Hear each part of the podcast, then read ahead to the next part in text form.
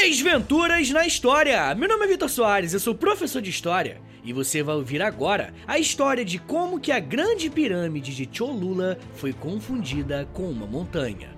É um texto do Eric Moreira. Roda a vinheta e vamos pra história!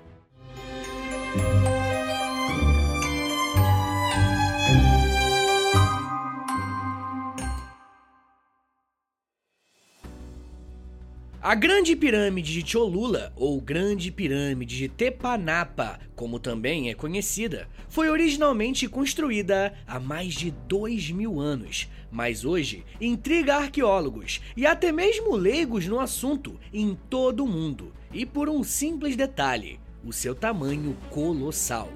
A grande e antiga obra arquitetônica asteca, apesar de ser a maior pirâmide do mundo, mesmo se considerarmos as famosas egípcias, passou grande parte de sua história sem nem mesmo ser conhecida. E isso por um pequeno detalhe: ela era confundida com uma colina. De tão bem escondida que, quando os colonizadores espanhóis dominaram o território de Cholula em 1519, se ocuparam tanto com a dizimação dos povos originários e seus locais sagrados mais visíveis que nem mesmo reconheceram a pirâmide escondida sobre a terra, arbustos, grama e árvores. E então, no topo daquela colina, entre aspas, construir ainda um dos maiores símbolos do processo colonizatório, uma igreja.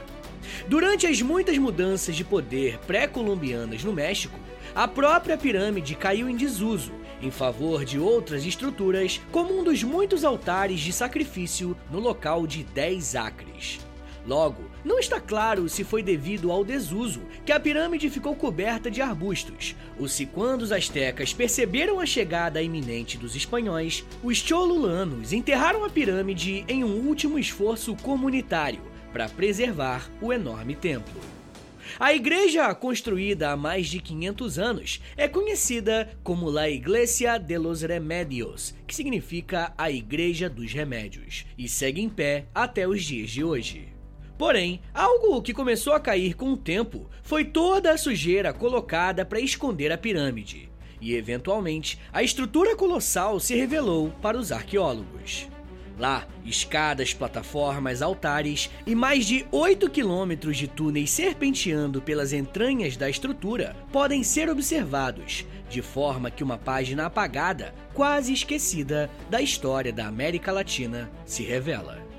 O local e sua rede de túneis estão abertos aos visitantes para visitas guiadas e não guiadas, embora seja aconselhável limitar a exploração dos túneis durante o dia, conforme o portal Atlas Obscura.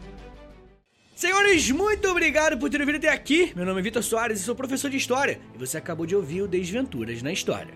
Me siga nas redes sociais, é arroba e segue a gente aí também no Spotify, beleza? Valeu, gente!